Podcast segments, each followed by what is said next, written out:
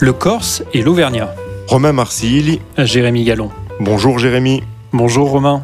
Ce n'est pas pour nous vanter, mais nos auditeurs auront peut-être jugé, et d'ailleurs certains nous l'ont gentiment dit, que nous n'étions pas totalement à côté de la plaque dans le choix de nos thèmes de précédents épisodes. Notamment lorsque nous évoquions, dès la nomination de Listrus, certains problèmes à venir au Royaume-Uni, ou lorsque nous parlions des soucis dans le couple franco-allemand, bien avant le report du Conseil des ministres des deux pays. On va essayer de continuer sur cette voie. Comme chaque semaine, nous parlerons sur un ton décalé de politique, de géopolitique et de bien d'autres choses. Nous reviendrons notamment sur la situation politique au Royaume-Uni et les leçons que nous pouvons en tirer. Le Conseil européen sur l'énergie et l'économie, qui s'est tenu la semaine dernière, et les nouvelles tensions franco-allemandes qui ont pu s'y faire jour. Nous échangerons sur le Media Freedom Act, une proposition de la Commission européenne peu évoquée encore en France, mais qui aura des conséquences majeures sur le paysage médiatique européen. Et pour terminer, nos coups de cœur de la semaine. Jérémy, dans un épisode précédent, nous évoquions donc les limites de l'Istrus, et toi, plus que moi d'ailleurs, avais souligné la grande fragilité de cette personnalité politique pour un tel rôle. Si je résume un peu brusquement ce que nous disions, tu disais qu'elle semblait assez euh, incompétente et légère, aussi bien politiquement qu'intellectuellement, pour être Premier ministre. Et puis moi, euh, avocat du diable et adepte en l'occurrence du, du wait and see britannique, je voulais un peu lui donner sa chance. Et je t'avoue même que ces tout premiers discours sur la baisse des prélèvements et sur la nécessité d'efficacité de la dépense publique m'avaient, sur le principe du moins, un peu séduit. Je dois donc reconnaître que tu avais pleinement raison, puisque l'Istrus a battu le record du plus court séjour à Downing Street de l'histoire. Ma petite question, c'est quand même, malgré tout ce que tu avais dit sur elle, est-ce que tu t'attendais à un séjour à Downing Street si court? Alors mon cher Romain, je suis très sensible à la flatterie, comme tu le sais. Euh, non, je, crois que le, le côté très court de son séjour euh, a surpris même ses plus fervents opposants. Euh, mais néanmoins, je pense que pour analyser la situation actuelle au Royaume-Uni, il peut être intéressant, euh, si tu en es d'accord, qu'on fasse un petit rappel historique et qu'on remette un peu en perspective le mandat de Listreuse dans l'histoire politique récente au Royaume-Uni. Les conservateurs sont au pouvoir depuis 2010, et notamment avec David Cameron, qui avait été élu en 2010, mettant fin à 13 années de pouvoir travailliste, d'abord par Tony Blair, puis par Gordon Brown. Et à l'époque, il incarnait un nouvel espoir avec ce, concept dont tu te souviens peut-être de grande société, de big society, avec l'idée qui était de redonner des moyens à la société civile d'intervenir dans un grand nombre de, champs de l'action publique. David Cameron a vu son destin politique se fracasser sur le Brexit, référendum 2016, à la suite duquel il démissionne. Theresa May prend la suite avec un mandat très clair qui est de trouver un accord avec l'Union européenne et de réaliser ce Brexit.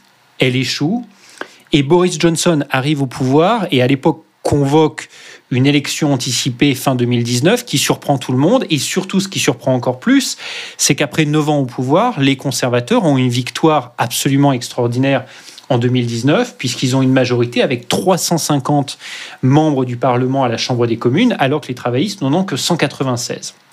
Et à l'époque, on est fin 2019, et je me souviens des titres de la presse internationale et de la presse anglaise qui disaient Nous sommes partis pour 10 ans de Boris Johnson. Et la question était de savoir si Boris Johnson allait dépasser en termes de longévité quelqu'un comme Churchill. Malheureusement, non. Malheureusement, non.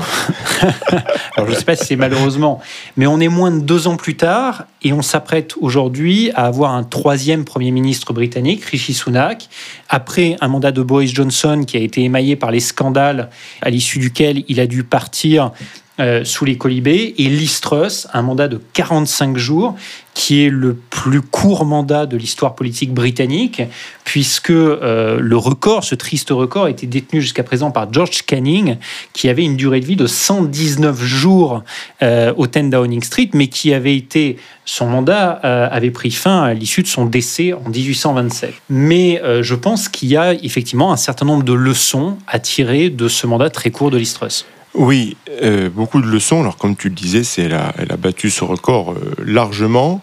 Euh, on a beaucoup parlé des raisons liées à sa politique fiscale, pour parler de son échec global.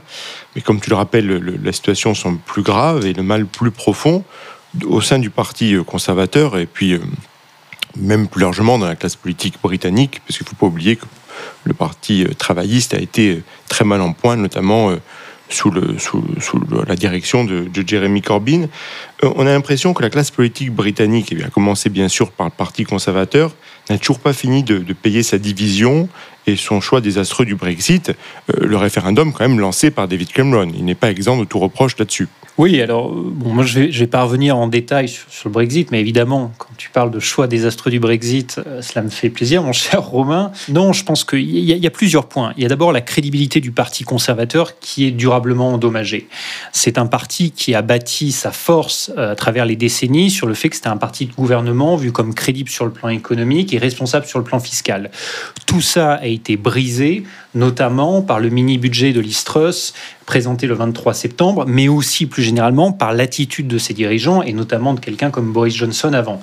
Ce qui fait qu'aujourd'hui, on se retrouve dans cette situation ubuesque où on a euh, le Parti travailliste qui est plus de 30 points devant les conservateurs dans les sondages, ce qui voudrait dire que demain, si tu avais des élections, les conservateurs qui aujourd'hui ont 350 sièges à la Chambre des communes n'en auraient plus que 22. Donc tu imagines le désarroi des membres euh, conservateurs du, Parlement. Deuxièmement, je pense que ça montre aussi, alors ce que certains appelleront une accélération de la vie politique, mais de facto une instabilité de plus en plus grande, qui est une vraie, un vrai problème pour la crédibilité, là, pas simplement du Parti conservateur, mais de la vie politique britannique. le Royaume-Uni avait une partie de sa crédibilité qui était liée au fait que les gens savaient que quand il y avait un nouveau Premier ministre, on rentrait dans une forme de stabilité politique. Aujourd'hui, cette stabilité politique n'existe plus au Royaume-Uni et tu as même eu cette semaine une couverture d'ailleurs qui a fait gronder pas mal d'Italiens et à juste titre parce qu'elle pouvait être vue comme assez insultante.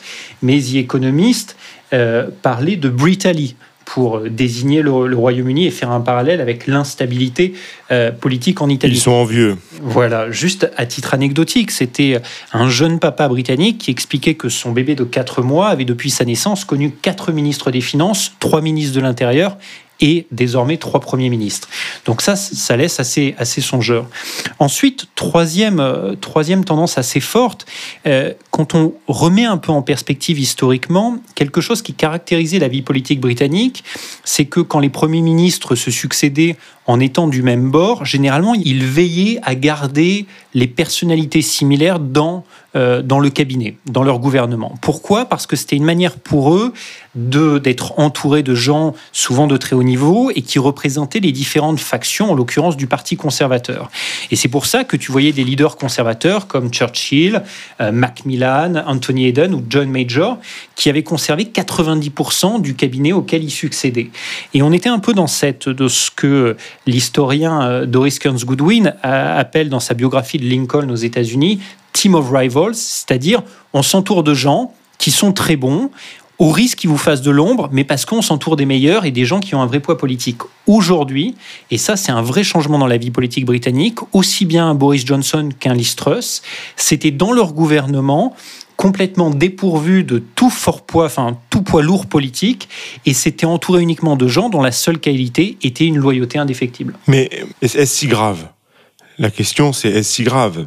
Euh, On note une instabilité politique, mais est-ce que on retrouve cette même instabilité, on va dire plus largement, dans la société et l'économie euh, britannique? Parce qu'on pourrait dire, on pourrait trouver l'exemple d'autres pays en Europe, comme la Belgique, qui ont eu, euh, qui sont parfois restés durant des, des, des, mois, des très longs mois sans gouvernement, et puis business as usual, même si la Belgique pays que tu connais bien, n'est pas toujours un, modèle non plus de, de gouvernement. L'Italie avance malgré une certaine instabilité notamment entre les années 50 et les années 90, qui n'a pas empêché une grande croissance du pays. Voilà. Est-ce que c'est si grave ou est-ce que pour les Britanniques, c'est vécu comme un choc qui les empêche d'avancer? Alors là où tu as raison, c'est que certaines des tendances structurelles que je viens de décrire ne sont pas propres au Royaume-Uni. Euh, sans citer d'exemple, mais je pense que tout le monde l'aura à l'esprit, avoir un leader politique qui s'entoure pas nécessairement des meilleurs, c'est un phénomène qu'on connaît dans d'autres pays. Avoir effectivement une forme d'instabilité politique, c'est un phénomène qu'on observe dans d'autres pays. Là où il y a même quelque chose qui probablement frappe plus chez les Britanniques, c'est sur la question de la politique économique, où on s'aperçoit que le modèle de Singapour sur la Tamise, c'est-à-dire cette idée d'un pays complètement dérégulé, avec une fiscalité très basse, etc. Ça, ça ne prend plus même au Royaume-Uni. Et donc l'idée d'un Brexit dur, d'un Brexit qui serait finalement d'un Royaume-Uni qui serait complètement en dehors des standards européens, qu'ils soient environnementaux ou en termes de régulation, etc., ça ne marche pas parce que ce n'est pas ce que veulent les opinions publiques. Aujourd'hui, les opinions publiques, au Royaume-Uni, veulent un État assez présent. Mais pour revenir sur ton point, je pense que tu soulèves une question qui est fondamentale, qui est la question de savoir est-ce que l'instabilité politique traduit nécessairement une instabilité sociale? Et c'est là où je vois peut-être une différence majeure entre le Royaume-Uni et la France. C'est qu'au Royaume-Uni aujourd'hui, tu as effectivement une instabilité politique terrible. Pour autant, je ne sens pas la société britannique au bord de la rupture. Je suis pas en train du tout de dire que la société britannique traverse une phase euh, facile. Beaucoup de Britanniques souffrent des prix de l'énergie, de l'inflation, etc. Et la situation est très compliquée pour beaucoup de Britanniques. Mais paradoxalement, en France, il y a une stabilité politique de fait que permettent aussi les institutions de la Ve République. Et pourtant, je sens une instabilité sociale beaucoup plus forte, une société beaucoup plus tendue, beaucoup plus, voilà, un risque d'explosion sociale beaucoup plus fort. Je ne sais pas toi comment tu, tu l'interprètes, mais c'est là où je vois une vraie différence entre le Royaume-Uni et la France. Oui, je crois que là où il y a une crise politique euh, évidente au Royaume-Uni, euh, je crains que la, crise sociale soit bien plus importante en, France et puis porteuse de bien plus de dommages y compris politique, parce qu'on assiste en France à une relative faillite de l'État, faillite économique, avec des indicateurs, qu'il s'agisse de la dette ou de la balance commerciale, qui sont dans, le rouge. Mais la rigueur, ça, on pourrait dire que ce ne sont que des chiffres. On pourrait avoir une attitude un peu laxiste et dire ce n'est que de la dette pour les générations suivantes. Et puis, on pourrait même dire de manière irraisonnable que cela se réglera par de la guerre ou de l'inflation. Mais au-delà de l'économie, euh, les citoyens assistent surtout à une situation dans laquelle l'État, et je crois qu'en France, c'est pas particulièrement important, devient toujours moins capable de réaliser efficacement les missions pour lesquelles les contribuables sont pourtant prêts à payer des impôts et beaucoup d'impôts. Euh, on pourrait multiplier les exemples, mais il y en a deux au moins qui sont criants et, et particulièrement dramatiques dans l'actualité récente. Le premier, c'est l'éducation avec un, pays qui plonge totalement dans toutes les études internationales, avec une vraie panne la transmission des savoirs les plus basiques. Et puis le deuxième exemple, c'est la sécurité et la justice, avec euh, notamment, si, si on prend un fait particulièrement horrible euh, récent, l'incapacité totale de l'État à faire respecter les obligations de quitter euh, la France, et puis plus largement des chiffres d'insécurité qui malheureusement explosent, d'où que vienne la criminalité. Donc on a un État qui est toujours plus obèse, mais toujours moins efficace dans ses missions et paradoxalement euh, toujours plus prétentieux et pointilleux pour répandre des, des, sermons moraux, euh, soyez sobres, etc. Donc, dans un pays comme la France, où l'identité de la nation repose en très grande partie sur l'État, ce qui est une différence avec beaucoup d'autres pays européens, je crains que cette situation soit dangereuse à moyen court terme. Oui, je partage, je partage ton inquiétude. Euh, je pense qu'aujourd'hui, alors ça serait un, très long débat, mais il y a un niveau de tension dans la société française et pas simplement.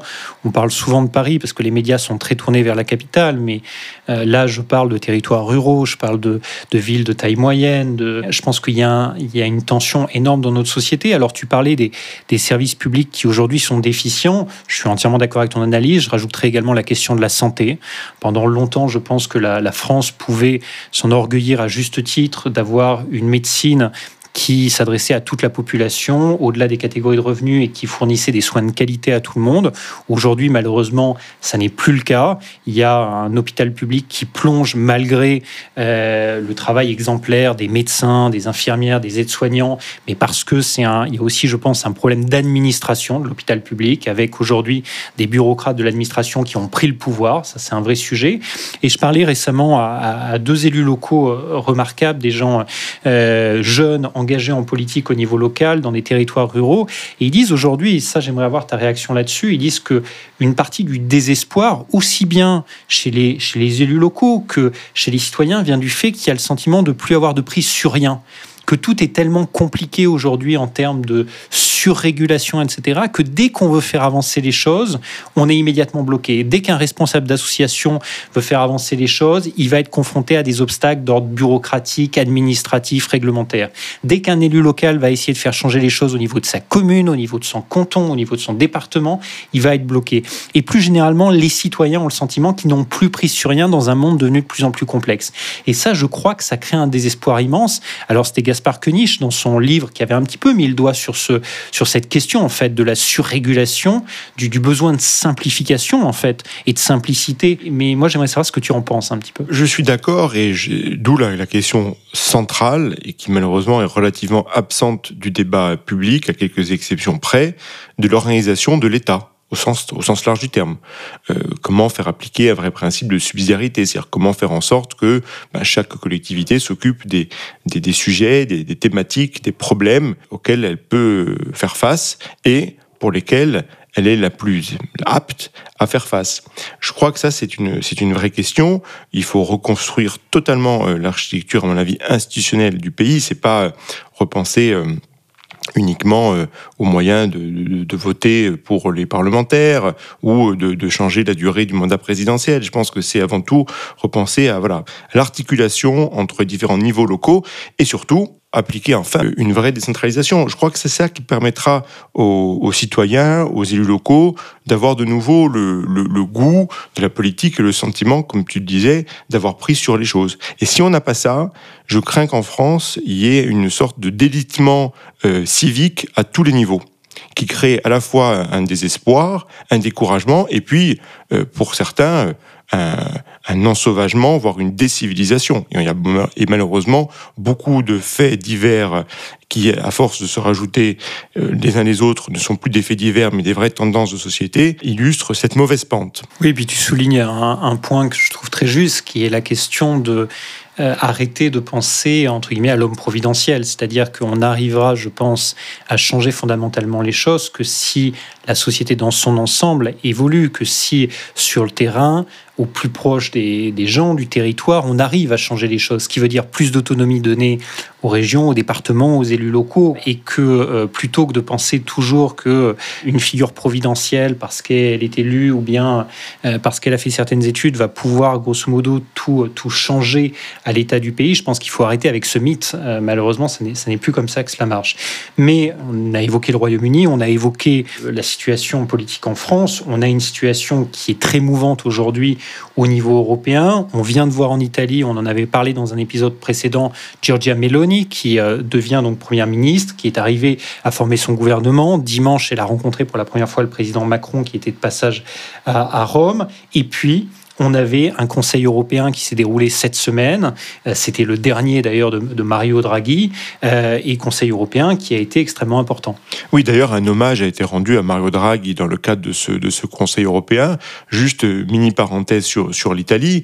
Tu as rappelé que Giorgia Meloni a pris cette semaine la, présidence du Conseil. Par rapport à sa personnalité, on, peut, on pourrait identifier quelques risques similaires avec, euh, avec Liv Truss. Et euh, le début, euh, la période entre l'élection, entre son succès électoral et son arrivée à la présidence du Conseil, a montré que Giorgia Meloni pouvait faire quelques maladresses, notamment envers des alliés comme Forza Italia ou la Ligue. Et dans un pays qui repose sur une coalition, c'est très dangereux. Juste encore une parenthèse dans la parenthèse, elle a bien nommé aux affaires étrangères Antonio Tajani de Forza Italia, membre du PPE, euh, ancien président du Parlement européen, donc quelqu'un qui a priori non seulement très raisonnable et puis d'une personnalité respectée de qualité, et puis euh, Giancarlo Giorgetti à l'économie qui lui aussi est une personnalité qui vient, qui représente l'aile très libérale de, de la Lega européenne et atlantiste. Je, je, ferme la parenthèse italienne. Le Conseil européen, bien sûr, était le dernier de Draghi, et donc le prochain, ce sera avec Giorgia Meloni. En attendant, celui-ci était centré sur l'Ukraine et les questions énergétiques. Dans son, dans ses conclusions, le, le, le Conseil, je pense, de manière nette et euh, voilà, qui ne prête pas à d'autres interprétations, a réitéré son soutien à l'Ukraine et mentionné des pistes pour euh, renforcer ce soutien, ainsi que pour renforcer les, sanctions contre la, Russie et la Biélorussie.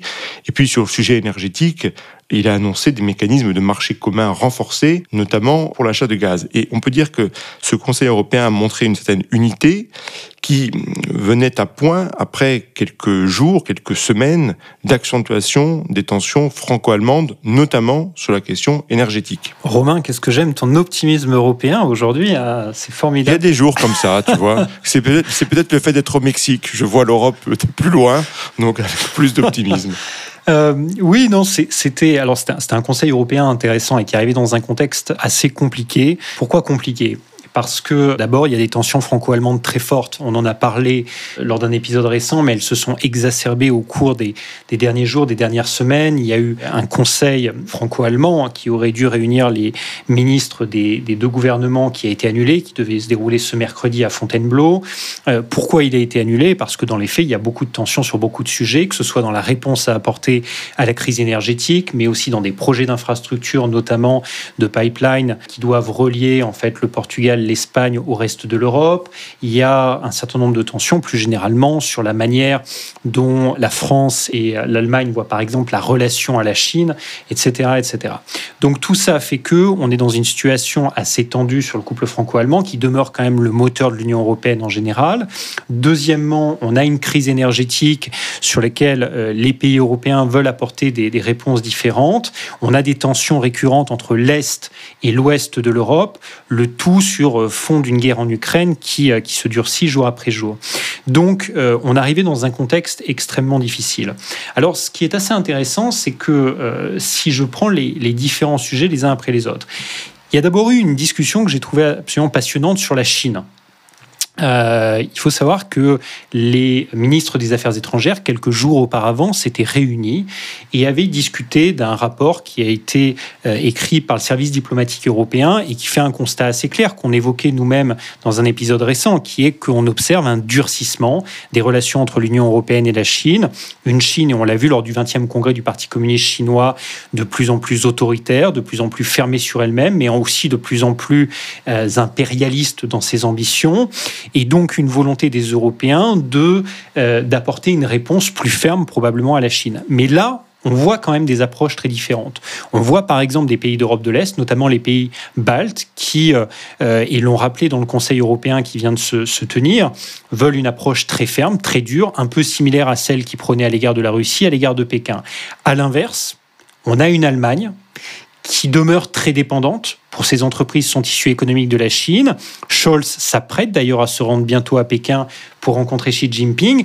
Et on a même appris cette semaine que lui, qui est l'ancien maire de Hambourg, favoriserait et accepterait un investissement chinois significatif dans le port de Hambourg. Donc on voit quand même qu'entre l'Allemagne et le reste de l'Europe, il y a une, une vision qui demeure différente sur cette question. Sur cette question, comme sur beaucoup d'autres, quels sont en fait les alliés de l'Allemagne aujourd'hui? C'est une vraie question qu'on peut se poser lorsqu'on voit beaucoup de débats. Tu l'as rappelé sur, sur la Chine, il y a des divisions avec les pays baltes qui, comme souvent, et je trouve de manière admirable, sont vraiment des, des défenseurs de la démocratie. Ils savent, eux, de manière récente, ce que peut représenter le totalitarisme. Et donc, ils, font, ils sont particulièrement vigilants sur ces questions. Euh, donc vraiment, c'est remarquable. Et puis sur les questions énergétiques, bien évidemment, des tensions avec la France et des pays du Sud, ce qui euh, rappelle également, il y a quelques années, des tensions qui, à mon avis, ne sont pas encore totalement soldées avec d'autres pays du Sud, comme la Grèce, sur des, sur des points plus, plus budgétaires.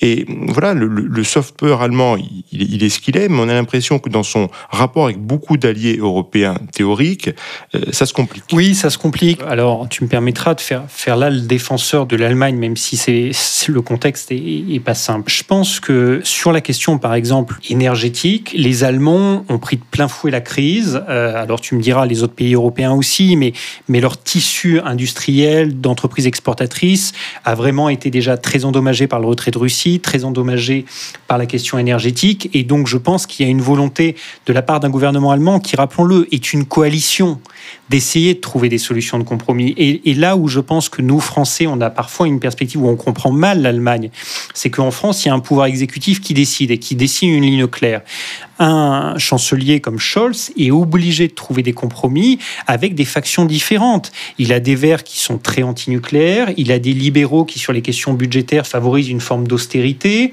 Il a lui-même un parti social-démocrate qui est assez partagé et qui, historiquement, avait des liens forts avec la Russie. Et donc, il essaie de jouer sur ces différentes tendances. Et puis, deuxièmement, moi, ce que je, je pense, ces tensions franco-allemandes montrent, c'est finalement, et ce dont on parlait aussi euh, dans un épisode récent, c'est-à-dire le problème qu'on n'a plus de lieu de dialogue informel entre nous Français et nous Allemands. Moi, je suis frappé. La presse française dit, parce que ce Conseil franco-allemand est annulé, mais néanmoins, il y a une visite du chancelier Scholz mercredi à Paris. Et toute la presse dit, eh ben, Scholz et Macron vont essayer de rétablir le couple franco-allemand. Mais on ne verrait jamais ce genre de titre et d'analyse dans la presse allemande. Parce que pour les Allemands, une relation comme la relation franco-allemande se construit à tous les niveaux. Elle se construit au niveau des parlementaires, elle se construit au niveau des chefs d'entreprise, elle se construit au niveau des élus locaux. Et finalement, le dialogue entre Macron et Scholz n'est que celui qui doit être au sommet de tout ça. Mais un parmi d'autres. Et en France, en fait, on a cette vision toujours de l'homme providentiel. Si le couple franco-allemand ne marche pas, c'est parce que Macron et Scholz ne s'entendent pas. Et si demain il doit se réparer, c'est parce que Macron arrivera à réparer la relation avec Scholz.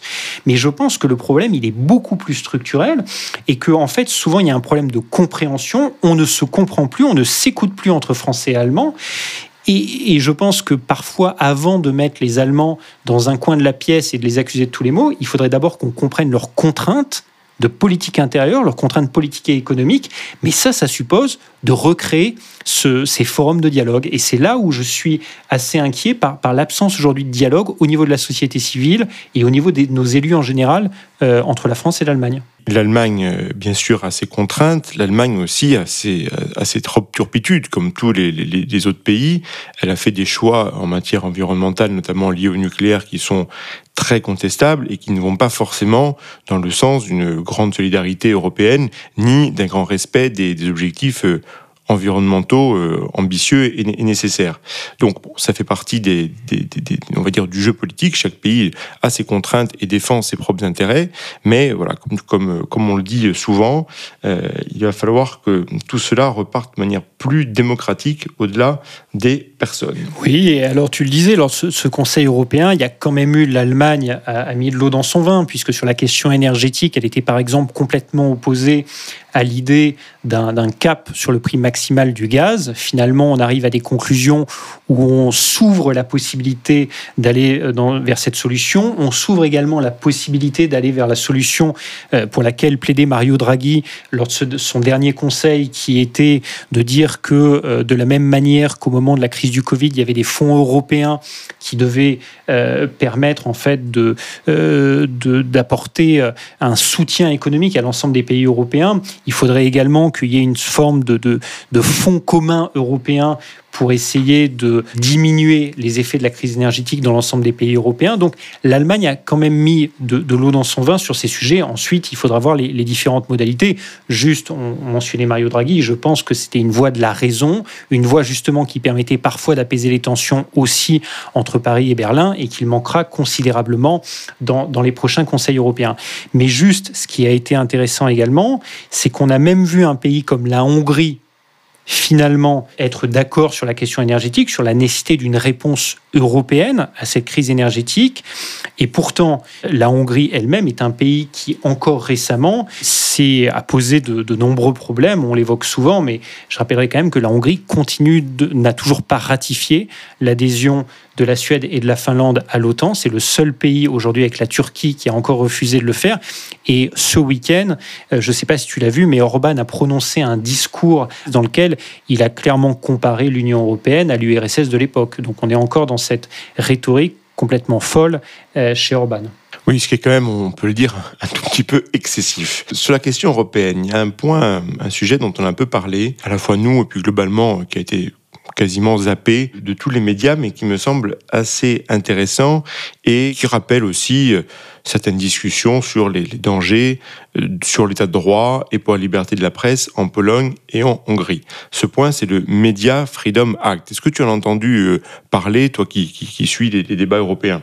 Alors j'en ai un peu entendu parler, mais moi je serais très très intéressé de toi qui, qui suis justement les médias, d'avoir ton analyse sur ce texte, parce que quand on voilà, quand on lit juste rapidement dessus, on s'aperçoit que l'intention est plutôt noble. L'intention est de dire justement dans des pays, on venait vient d'évoquer la Hongrie, où il y a aujourd'hui un vrai problème dans le respect à la fois de l'état de droit, mais aussi de la liberté de la presse, dans un pays comme dans la, en Pologne, où c'est de plus en plus le cas, où des médias indépendants de l'État sont de plus pourchassés, où on voit euh, des régulateurs euh, des, des, médias qui sont de plus en plus politisés, euh, où on voit des populations entières qui n'ont plus accès qu'aux médias d'État. C'est le cas d'une grande partie de la population rurale en Hongrie. On s'aperçoit qu'il est quand même nécessaire d'avoir des mécanismes qui permettent au sein même de l'Union européenne de garantir la liberté de la presse et la liberté des médias. Et pourtant, ce texte, le Media Freedom Act, toi, tu me dis que même si les intentions sont louables, bah, peut-être qu'ils soulèvent des problèmes. Oui, alors les, les intentions, c'est effectivement préserver la liberté de la presse, des journalistes et des médias plus globalement euh, en, en, Europe, sur le territoire européen, dans le contexte effectivement de la montée de, de certaines menaces, et puis euh, surtout dans le contexte de la révolution euh, technologique, la révolution numérique qui ne cesse de bouleverser le, le, secteur des médias et qui donne à des problématiques un peu vieilles comme le monde, l'ingérence des pouvoirs, la déstabilisation venant de puissances étrangères, les, la désinformation, les manipulations en tout genre, une nocivité décuplé euh, avec, euh, avec les, réseaux sociaux à une échelle massive et, mondiale. Donc il y a de, grands défis. L'Union européenne, via euh, les commissaires Thierry Breton et Vera Jourova, en mi-septembre, a proposé donc un gros texte, le Media Freedom Act, quelques, quelques éléments de, de, contexte. Qu'est-ce que ce texte, ce règlement? C'est important de le dire, c'est un, règlement européen, donc ça a quand même une valeur normative, c'est pas une déclaration d'intention. Il présente des, des mesures positives objectivement positif pour garantir la sécurité des journalistes et des médias, notamment très concrètement, hein, sur l'interdiction de les mettre sous surveillance, d'utiliser des, des, logiciels espions contre eux, etc. Il introduit aussi des dispositions sur la non-ingérence des États dans la ligne éditoriale des médias publics ni sur leur organisation. Et puis, il introduit une nouveauté qui, là je serai plus critique, peut paraître parfois inquiétante pour la liberté de la presse, un super régulateur au niveau européen, qui s'appelle l'European Board for Media Services, on pourrait le traduire par le Conseil européen des, services de médias, euh, qui a pour but de faire respecter la bonne application des règlements de la Commission concernant les médias et la presse.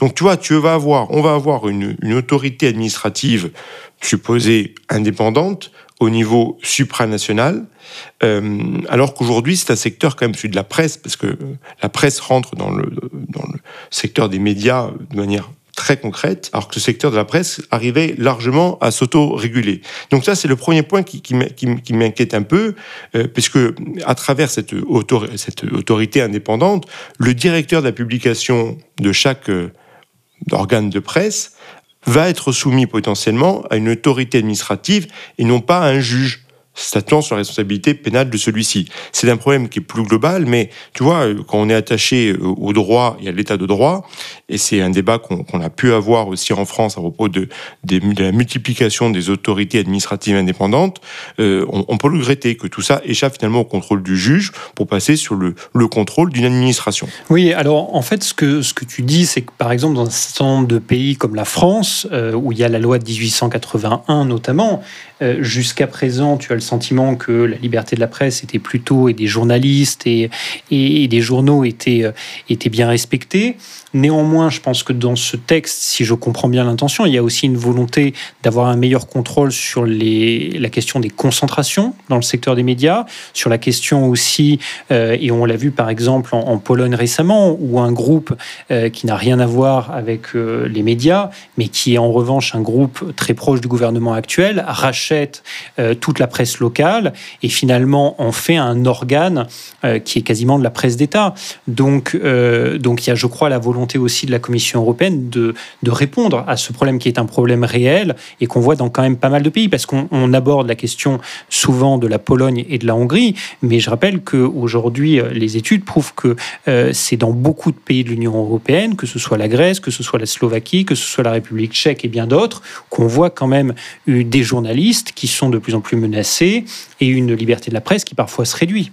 Oui, mais tu vois, souvent en matière juridique et de création de, nouveaux droits, l'enfer est, pavé de bonnes intentions. Il y a trois points qui, qui, qui m'inquiètent par rapport à ce que tu viens de dire. Le premier point, je l'ai un peu évoqué, c'est la création de cette super autorité indépendante. Et au-delà du, concept théorique, autorité administrative ou juge judiciaire, il y a quand même des, des questions politiques. Par exemple, le texte introduit des nouvelles obligations de transparence, notamment sur les propriétaires ou les éditeurs d'une parution. Alors sur le papier, c'est très bien dans un monde parfait, on pourrait savoir qui est derrière euh, telle ou telle publication. D'où parles-tu, camarade?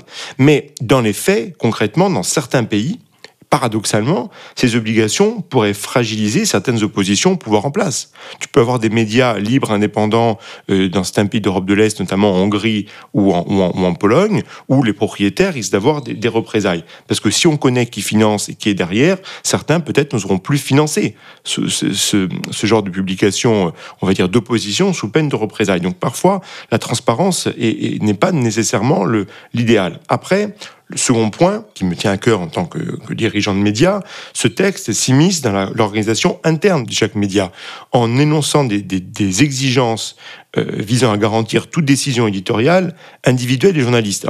on peut penser que c'est très bien, puisque les journalistes doivent avoir la liberté de ton, euh, liberté d'écrire, de parler. Cela va de soi, bien évidemment. Mais dans les faits, cela va créer une tension à mon avis, inutile, euh, juridique et humaine entre les journalistes et les éditeurs, alors que tout cela s'autorégulait plutôt bien. Tu vois, les éditeurs, au-delà de leur responsabilité pénale, sont les garants de la ligne éditoriale et de la stratégie globale d'un titre de presse, que ce soit magazine, journal, ce que tu veux, mais en même temps, ils doivent laisser aux journalistes toute latitude pour appliquer cette stratégie. Et tu vois, moi j'étais des deux côtés de la barrière, à la fois euh, producteur des contenus et puis éditeur, et je sais que c'est un subtil équilibre, mais qui fonctionne assez bien naturellement. Donc pourquoi ça? Et puis, donc, avec le risque que tu as un monstre de bureaucratie, de contrôle qui, euh, qui, qui s'immisce là-dedans. Et troisième point, je vais être rapide là-dessus, mais ça me semble important par rapport à ce que tu viens de dire, notamment lié aux concentrations. Euh, à travers le Media Freedom Act, la Commission semble considérer euh, la presse comme un marché intérieur comme un autre, dont elle regrette, et c'est écrit concrètement, et c'est dit dans la conférence de presse des deux commissaires, dont elle regrette que ce marché soit aujourd'hui trop fragmenté entre, entre les différents pays. Mais là, à mon avis, c'est un peu idéologique, c'est l'idéologie de la concurrence libre, parfaite, etc. Puisque c'est la nature même de ce secteur d'être fragmenté. Car à l'exception de quelques titres, souvent d'ailleurs anglo-saxons, le secteur de la presse repose sur des dynamiques essentiellement régionales, voire et, nationales. Par exemple, la France subventionne très largement de nombreux titres de presse. Bon, eh ben, sans même rentrer dans, le débat sur le bien fondé de ces aides, on pourrait beaucoup en parler, mais il s'agit là d'un choix politique clair qui dépasse les clivages politiques, puisque malgré l'alternance, ça ne bouge pas. Mais demain, en considérant la presse comme un marché intérieur comme un autre, on pourrait très bien imaginer la Commission sanctionner la France pour ces pratiques, les accusant de fausser la concurrence. Or, des aides à Libération ou à, la montagne ou à Corse Matin euh, ne pénalisent pas un quotidien lombard ou un magazine suédois. Donc tu vois, ces titres ne sont pas en concurrence. Donc là, je trouve qu'il y a une, un peu un biais idéologique. Les médias ne sont pas un marché comme un autre. Et au sein du, secteur média, la presse ne peut pas être non plus traitée comme le secteur audiovisuel ou les plateformes. Non, mais merci pour, pour cet éclairage, Romain. C'est passionnant. Et évidemment, surtout, ne touchons pas à la montagne et à Corse Matin. Attention, attention. Mais d'abord, il faut rassurer nos auditeurs. Et ça peut, ça peut sembler être rappelé une évidence. Mais la Commission a proposé un texte et ça n'est que le point de départ des négociations. La Commission européenne, et ça très souvent, parce que que nos politiques ne sont pas clairs là-dessus. Nos concitoyens ont tendance à l'oublier, mais la Commission ne décide de rien. La Commission propose. Et c'est ensuite les législateurs européens, c'est-à-dire d'un côté le Parlement européen, qui représente les différentes sensibilités de l'échiquier politique, et les États membres, qui vont décider ensemble de la suite à donner à ce texte, des amendements qu'ils vont y apporter, etc. Donc on est, on est au point de départ d'un processus. Néanmoins, je trouve que ce qui est passionnant quand, quand je t'écoute, c'est que ça me rappelle en fait beaucoup d'autres dossiers législatifs européens où les législateurs européens ou la Commission européenne arrivent avec les meilleures intentions du monde et on arrive à quelque chose qui est parfois un monstre bureaucratique, un monstre de régulation qui va, euh, dont les effets sont parfois complètement contre-productifs. Et puis tu soulignais quand même la question des autorités administratives indépendantes. C'est pas simplement au niveau européen qu'on a ces, ces corps qui se sont développés, c'est aussi au niveau national. Et moi j'ai un vrai problème avec toute cette multiplication des autorités administratives indépendantes, où comme tu l'as dit, en fait on, on redonne un pouvoir, on retire soit du politique soit des juges, un pouvoir qu'on donne à des finalement à des suradministrateurs qui ensuite surrégulent notre société. Et ça, je trouve que sur le plan démocratique, il y a un côté assez dangereux et, qu'on observe d'abord au niveau national, effectivement, dans une certaine mesure au niveau européen, mais ça, c'est pas le propre de l'Union européenne. Il y aurait beaucoup de débats euh, voilà, qu'on pourrait, qu'on pourrait lancer à partir de, ce Media Freedom Act, tu as raison, les, les autorités administratives indépendantes, euh, également le, sur le principe de subsidiarité, j'y reviens souvent, on pourrait se dire, est-ce que finalement c'est l'Union européenne de s'occuper de ces questions de, liberté de médias? Après tout, l'argument est, est, assez euh, logique, assez implacable. L'Union européenne et les commissaires le disent très bien, la liberté de la presse est un élément nécessaire à un bon marché commun. Donc, comme la Commission doit veiller au bon fonctionnement du marché commun, elle doit également s'occuper de la liberté de la presse. L'argument et le, syllogisme, on va dire, est, impeccable. Après, d'un point de vue juridique et des traités, il peut être un peu, un peu discutable, mais en tout cas, en tout cas, ça a le mérite de lancer, euh, le débat. Sur le syllogisme, je suis euh, euh, peut-être que la, Commission européenne l'a présenté comme ça. Néanmoins, je, là, je vais un petit peu défendre la Commission européenne. Souvent, on critique les institutions européennes pour ne pas faire assez pour lutter contre les dérives autocratiques de certains régimes, de la Hongrie notamment, de la Pologne aujourd'hui récemment, euh, qui, euh, rappelons-le, hein, aura une, élection existentielle l'année prochaine, parce que si Piche a un troisième mandat, clairement, euh, la Pologne prendra le chemin de la Hongrie d'Orban. Et donc, en même temps, je trouve qu'on ne peut pas non plus reprocher à la Commission quand elle essaie de faire quelque chose pour, en faveur d'un pilier quand même de nos démocraties au sein de l'Union européenne, en l'occurrence la liberté de la presse. Oui, mais tu vois, je pourrais te répondre que les principes de respect de la liberté d'expression et du pluralisme des médias sont déjà présents dans, la, charte des droits fondamentaux de l'Union européenne. Alors certes, ils sont remis en cause dans certains pays comme, comme la Pologne et, la Hongrie, mais est-ce qu'on a besoin d'un nouveau règlement comme le Media Freedom Act pour rappeler ces principes ou sanctionner ces pays? Moi, j'aurais tendance à dire, appliquons les, les, traités et les normes euh, existants avant d'en créer de nouvelles. Mais tu vois, euh, si je veux voir, si je veux être optimiste, je veux être optimiste aujourd'hui, même si tu as compris, je, je suis très sceptique sur ce texte et sur la légitimité de la Commission pour s'emparer de cette question. Elle a le mérite de lancer le débat. Et voilà, ce n'est que le début d'un processus. Le Parlement européen va s'en saisir, mais je crois surtout que les États doivent s'en saisir. Parce que toutes ces questions-là sont quand même fondamentales. Si euh, la nature euh, en politique, comme en tout, horreur du vide, si la Commission se, se lance sur ces sujets-là, c'est peut-être parce que les États membres ne prennent pas les, bonnes mesures. Donc en France, il y a des états généraux de la presse qui sont prévus euh, sous l'autorité du ministère de la Culture, du ministère de, de, l'économie, du ministère des Affaires étrangères. Donc c'est un gros sujet. Il faudrait que, que, ces états généraux de la presse ne soient pas un coup de com', et il n'y a pas de raison que forcément que ça le soit, euh, mais que ce soit une occasion de créer du débat sur les grands enjeux des médias. On en reparlera, je pense, quand cela aura lieu. Mais je crois, Jérémy, que c'est l'heure de parler de nos coups de cœur de la semaine. Et cette fois-ci, tu ne vas pas parler d'une œuvre, quoique, tu vas parler d'une ville.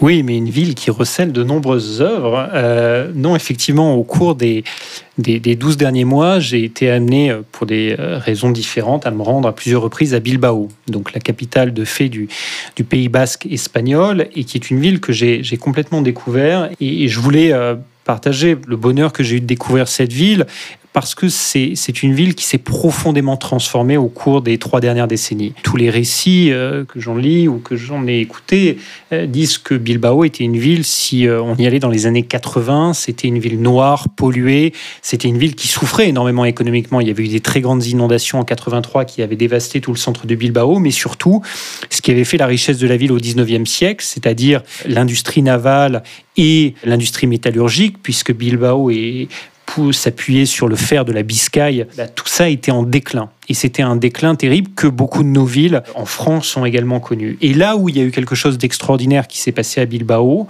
c'est que dans cette région qui par ailleurs souffrait aussi politiquement, et on se souvient du terrorisme de l'ETA, eh il y a eu une société civile qui, main dans la main avec les responsables politiques, a décidé de donner une renaissance à cette ville en misant notamment sur la vie culturelle et sur la restauration de la ville. Et en quelques décennies, on a vu une ville qui s'est complètement transformée. Alors évidemment, on pense tout de suite aujourd'hui, quand on évoque Bilbao, au musée Guggenheim de Franck Gehry, qui a été le, monument un peu emblème de la rénovation urbaine de la ville. Mais c'est à travers toute la ville qu'il y a eu en fait euh, la, société locale qui a investi massivement pour permettre à des architectes du monde entier. Donc par exemple, Norman Foster a fait le métro de Bilbao, qui est un métro magnifique. Le grand architecte argentin César Pelli a dessiné la tour d'Iberdrola, qui a aujourd'hui son siège à Bilbao. Et puis on a vu une ville qui s'est complètement transformée sur le plan urbain. Et moi, j'en tire en fait pas mal de leçons, au-delà du fait que c'est une ville absolument extraordinaire sur le plan architectural, qui aujourd'hui est extrêmement agréable à vivre, une, une ville magnifique. La première, c'est que d'abord, ça a été l'alliance du privé et du public. C'est qu'on a vu dans cette ville les entrepreneurs locaux, les entreprises locales qui ont travaillé main dans la main avec les élus locaux, avec l'administration pour redessiner, rebâtir leur ville, redonner une fierté à cette ville. Et dans un pays comme la France où on a tendance à constamment opposer le privé au public, la société civile à l'État, là on a eu tout le contraire et c'est pour ça à mon avis que ça a marché. Deuxièmement, c'est une région, le Pays Basque, on le sait tous, qui a une identité extrêmement forte. Bilbao a une identité extrêmement forte et pourtant ils n'ont pas eu peur d'aller chercher eh ben, des architectes du monde entier des entrepreneurs du monde entier pour rebâtir leur ville. Et est-ce que Bilbao a perdu de son identité basque pas du tout. Est-ce qu'aujourd'hui, les Basques sont moins fiers de Bilbao? Certainement pas, mais ils sont allés se nourrir de ce qu'il y avait de meilleur à l'étranger. Là aussi, c'est une leçon. Troisième leçon, ben en fait, euh, et à mon avis, c'est pas un hasard, le Pays Basque, aujourd'hui en Espagne, c'est une province autonome. Et en fait, quand on regarde l'histoire de cette ville, c'est pas Madrid, euh, c'est pas la capitale madrilène qui a décidé de transformer Bilbao de telle ou telle manière. C'est au niveau local, les élus locaux, le tissu local qui a décidé de transformer sa ville. Et là encore, Preuve que, à mon avis, c'est au niveau des territoires, au niveau, euh, voilà, au niveau décentralisé qu'on peut changer les choses. Et puis, euh, dernière chose, c'est été une ville qui a été capable de se projeter dans le long terme.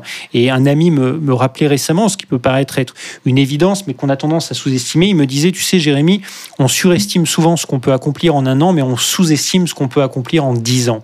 Et bien là, sur trois décennies, on a eu des élus locaux, un tissu local à Bilbao, une population qui a regardé dans la même direction, qui n'a pas essayé constamment de de détricoter ce qu'avait fait le prédécesseur. Et à la fin, c'est une réussite urbaine qui est un, un modèle quasiment au niveau mondial. Et donc, c'est une ville absolument extraordinaire que je vous incite, euh, voilà, que j'incite nos auditeurs à découvrir. Et puis la région autour. Que j'aime beaucoup aussi. La région autour est absolument superbe. Mon cher Romain, je crois toi que tu voulais nous parler d'un film qui fait par ailleurs un peu référence à une série qui nous est très chère tous les deux et que l'on avait évoqué dans des épisodes précédents. Oui, même beaucoup références. Je voulais te parler d'un film qui n'a eu aucun succès populaire en salle, notamment en France, puisqu'il est, à cause du Covid notamment, il n'est même pas sorti, et qui a eu un succès critique, on va dire, mitigé, mais un film que j'ai pourtant euh, beaucoup apprécié, qui vit une très belle vie, euh, presque j'ai compris, à la télé et sur les plateformes, c'est le film préquel des Sopranos, qui s'appelle The Many Saints of Newark, que l'on peut voir en France en ce moment sur MyCanal. Ce film raconte la, genèse des, personnages des Sopranos dans le Newark de la fin des années 60, marqué par des émeutes raciales majeures, comme dans tout le pays. En l'occurrence, c'était en 1967 où ça avait beaucoup bardé là-bas. Alors, Newark, comme dans le New Jersey, le, fameux repère des Sopranos, et The Many Saints, les nombreux saints, qui se traduit en, italien par Molti Santi, qui annonce la couleur, puisque le film est centré sur un personnage que l'on ne voit pas dans les six saisons de la série, mais qui était présenté comme le mentor de Tony Soprano, qui est Dick Moltisanti, euh, qui est le père d'un, donc d'un personnage important dans toutes les saisons des, Sopranos, Christopher Moltisanti. Alors, moi, j'ai, aimé ce film parce que tout d'abord, il nous permet, en tant que fan, hein, de, de, voir les personnages des Sopranos dans leur jeunesse, de mieux comprendre certains de leurs ressorts psychologiques, notamment ceux de Tony Soprano, qui dans le film est un adolescent et qui, pour l'anecdote, est joué par le fils même de James Gandolfini. D'où à la fois une parfaite ressemblance et puis une certaine émotion pour le spectateur. C'est aussi le dernier film d'un acteur dont on avait parlé et qu'on aimait bien, qui est Ray Liotta. Tout à fait. Son dernier, il, a, il a un double rôle dans ce film et on, le voit pas mal. Mais au-delà de Des Sopranos et de son univers, j'aime ce film parce qu'il fait partie de ces nombreuses œuvres qui racontent l'Amérique, en fait, à travers les yeux d'immigrés plus ou moins récents, euh, qui raconte l'Amérique en tant que concept et qui montre comment le rêve américain évolue, ou même, euh, d'une certaine manière, s'éteint pour certains et commence pour d'autres.